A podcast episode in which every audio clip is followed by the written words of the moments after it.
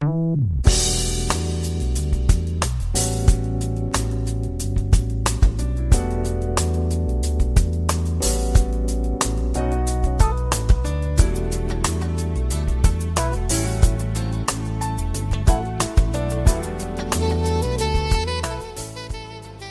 友们，大家好，欢迎来到蔡老师健康讲堂，我是您的蔡老师。天我们继续研读《中国居民膳食指南（二零一六）》。接着昨天的话题，我们学习学龄前儿童膳食指南的实践应用部分。实践应用部分呢，一共有十个问题。我们一一的来学习一下。第一个问题：如何合理安排两到五岁儿童的膳食？两岁到五岁儿童每天应该安排早、中、晚三次正餐，在此基础上呢，还要至少有两次加餐，一般分别安排在上午、下午各一次。晚餐时间比较早的时候，可在睡前两小时安排一次加餐。餐呢，以奶类、水果为主，配以少量松软的面点。晚间加餐呢，不宜安排甜食，以预防龋齿的发生。儿童膳食的安排要注意以下三点：第一点，两正餐之间应该间隔四到五个小时。加餐与正餐之间应该间隔一个半小时到两个小时。第二个注意点，加餐分量应该少，以免影响正餐的进食量。第三个注意要点，根据季节和饮食习惯更换和搭配食谱。第二个问题，如何引导儿童规律就餐？专注进食。由于两岁到五岁儿童注意力不易集中，易受环境的影响，比如进食的时候玩玩具、看电视、做游戏等等，都会降低其对食物的关注度，影响进食和营养的摄入。所以呢，我们要注意以下四个方面。第一个方面。尽可能的给儿童提供固定的就餐座位，定时定量进餐。第二个方面，避免追着喂、边吃边玩、边吃边看电视等等不良的饮食行为。第三个方面，吃饭细嚼慢咽，但是注意不拖延，最好在三十分钟之内吃完。第四个方面。让孩子自己使用筷、匙来进食，养成自主进餐的习惯，既可以增加儿童进食的兴趣，又可以培养其自信心和独立的能力。第三个问题：怎样避免儿童挑食偏食的行为呢？两岁到五岁仍处于培养良好饮食行为和习惯的关键阶段。挑食偏食是常见的不良饮食习惯。由于儿童自主性的萌发，对食物可能表现出不同的喜好，出现一时性的偏食和挑食。此时呢，需要家长或者是看护人适时、正确的加以引导和纠正，以免形成挑食偏食的不良习惯。家长良好的饮食行为对儿童具有重要的影响。我们建议家长应该以身作则，言传身教，并与儿童一起进食，起到良好榜样的作用，帮助儿童从小养成不挑食、不偏食的良好的习惯。我们应该鼓励儿童选择多种食物，引导其多选择健康的食物。对于儿童不喜欢吃的食物，我们可以通过变更烹调方法，或者是盛放的容器，比如将蔬菜切碎，或者是将瘦肉剁碎，将多种食物制成包子或者是饺子等等方式，也可以采用重复的小分量的供应，鼓励尝试，并且及时的给予表扬，不可强迫进食。可以通过增加儿童身体的活动量，尤其是选择儿童喜欢的运动或者是游戏项目，能够使他的肌肉得到充分的锻炼，增加能量的消耗，来增进食欲，提高进食量。此外呢，家长还应该避免以食物作为奖励或者是惩罚的措施。第四个问题，我们如何培养和巩固儿童饮奶的习惯呢？我们国家两岁到三岁儿童的膳食钙每天推荐量为六百毫克，四到五岁儿童为八百毫克。奶及奶制品中钙的含量丰富，而且吸收率高，是儿童钙的最佳来源。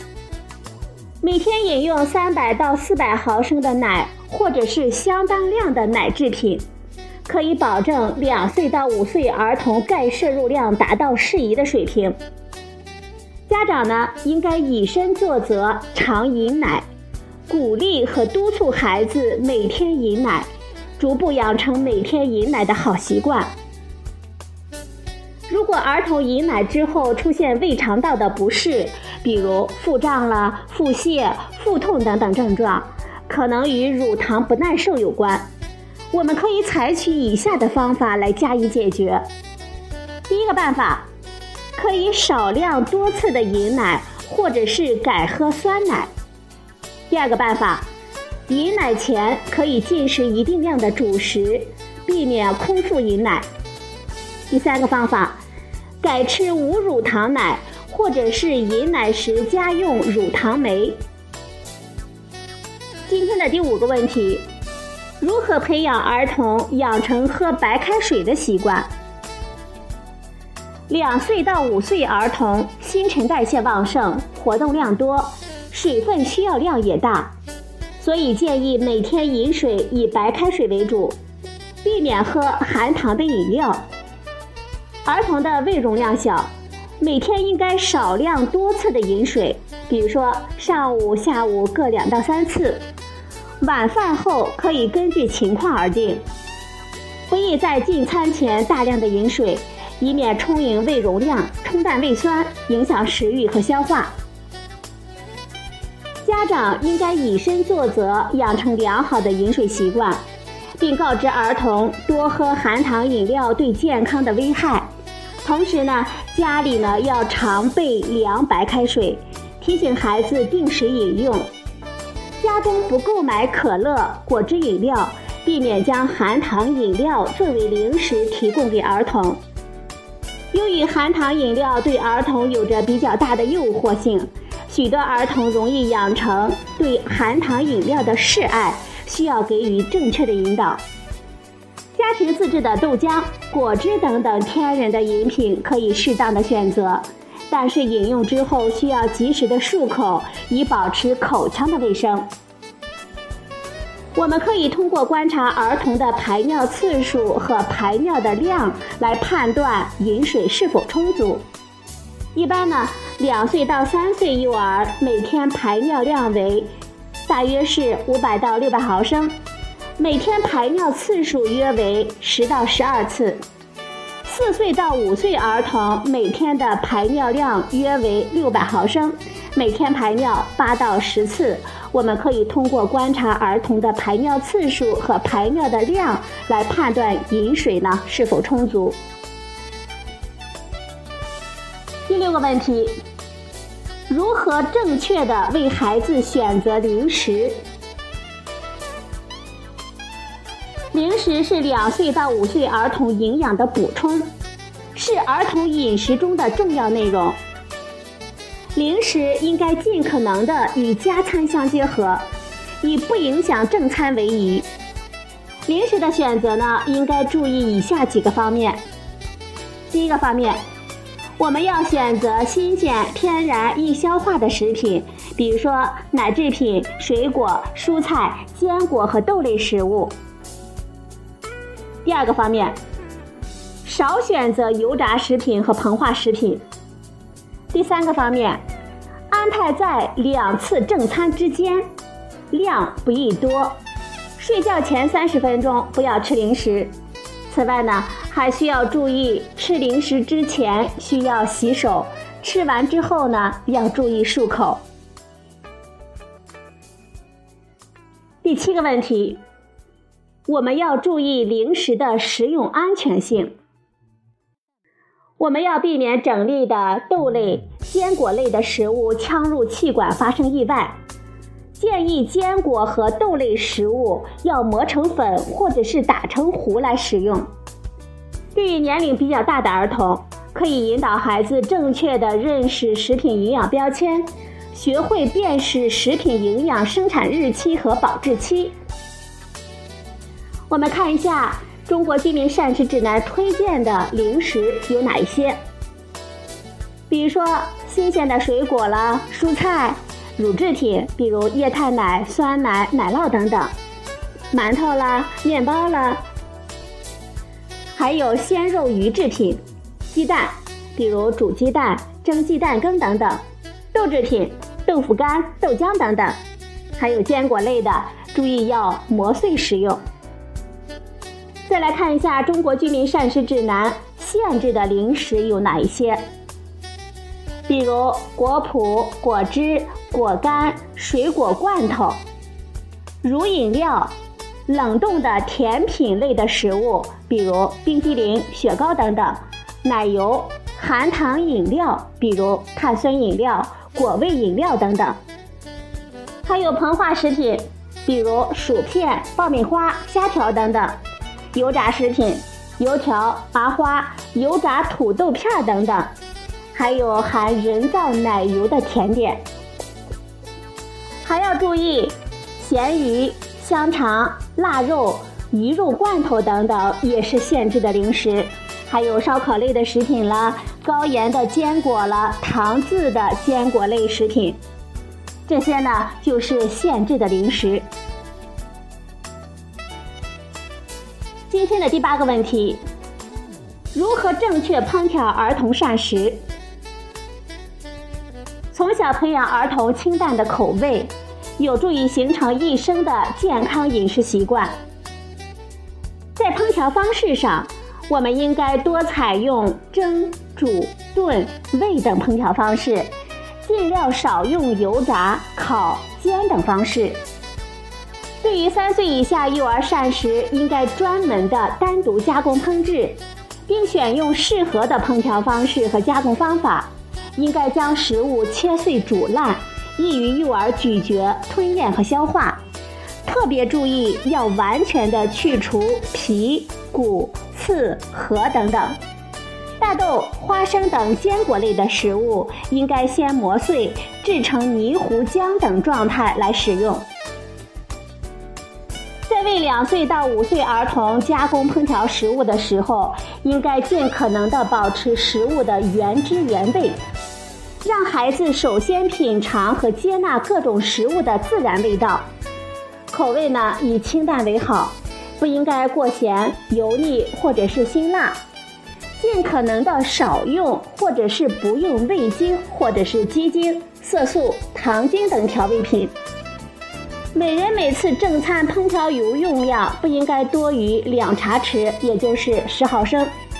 应该少选用饱和脂肪比较多的油脂，比如猪油、牛油、棕榈油等等，多选用富含必需脂肪酸，也就是亚油酸和阿尔法亚麻酸的植物油，比如大豆油、优质的菜籽油等等。长期过量食用钠盐会增加高血压、心脏病等慢性疾病的风险。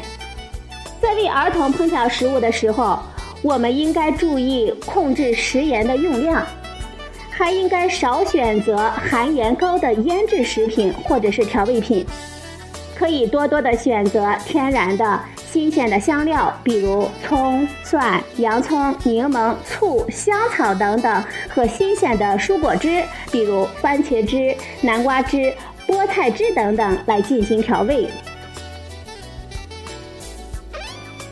第九个问题。怎样让儿童参与食物的选择和制作？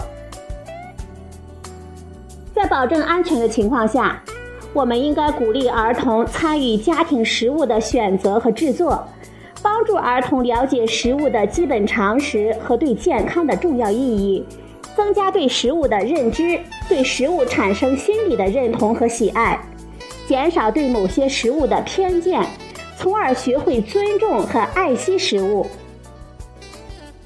家长或者是幼儿园的老师可以带领儿童去市场选购食物，辨识应季的蔬果，尝试自主的选择蔬菜。在节假日呢，可以带儿童去农田认识农作物，实践简单的农业生产的过程，参与植物的种植，观察植物的生长过程，介绍蔬菜的生长方式、营养成分以及对身体的好处。并亲自动手采摘蔬菜，激发孩子对食物的兴趣，享受劳动成果。让儿童参观家庭膳食制备的过程，参与一些力所能及的加工活动，比如说择菜，体会参与的乐趣。今天的第十个问题：限制屏幕前的时间。合理安排儿童的运动和户外的活动。两岁到五岁儿童每天呢应该进行至少六十分钟的体育活动，最好是户外游戏或者是运动。除睡觉外，尽量避免让儿童有连续超过一小时的静止状态。每天看电视、玩平板电脑的累计时间不超过两个小时。建议每天结合日常的活动，可以多做一些锻炼，比如说玩耍、散步、爬楼梯、收拾玩具等等。可以适量的做较高强度的运动和户外活动，包括有氧运动，比如说骑小自行车、快跑等等；还有伸展运动、肌肉强化运动，比如说攀架、健身球等等。团体活动，比如说跳舞了、小型的球类游戏等等；减少静态活动的时间，比如说看电视、玩手机、电脑或者是电子游戏。父母要注意的是，要确保在良好的身体状况下进行活动。如果身体出现不适应，应该尽快的停止活动，让儿童休息。还要注意呢。进餐和体力活动的相隔时间应该不少于一个小时，免在游玩的器械上跑跳、追逐等等。当多个儿童一起玩耍时，应该注意减少碰撞，以免受伤。接下来的五条关键事实呢，是在充分的科学证据的基础上得出的结论，我们应该牢记。第一条结论：两岁到五岁是儿童饮食良好行为培养的关键时期。第二个结论：儿童良好的饮食习惯影响一生的健康，户外活动有益于身心健康。第三个结论：儿童超重肥胖问题严峻，所以呢，从小开始关注健康体重。第四个结论：饮奶可以促进儿童生长发育，正确选择零食有益于儿童的健康。第五个结论：儿童参与食物的选择和制作，有益于增进对食物的喜好。好了，朋友们，这就是学龄前儿童膳食指南的全部内容。谢谢您的收听，我们明天再会。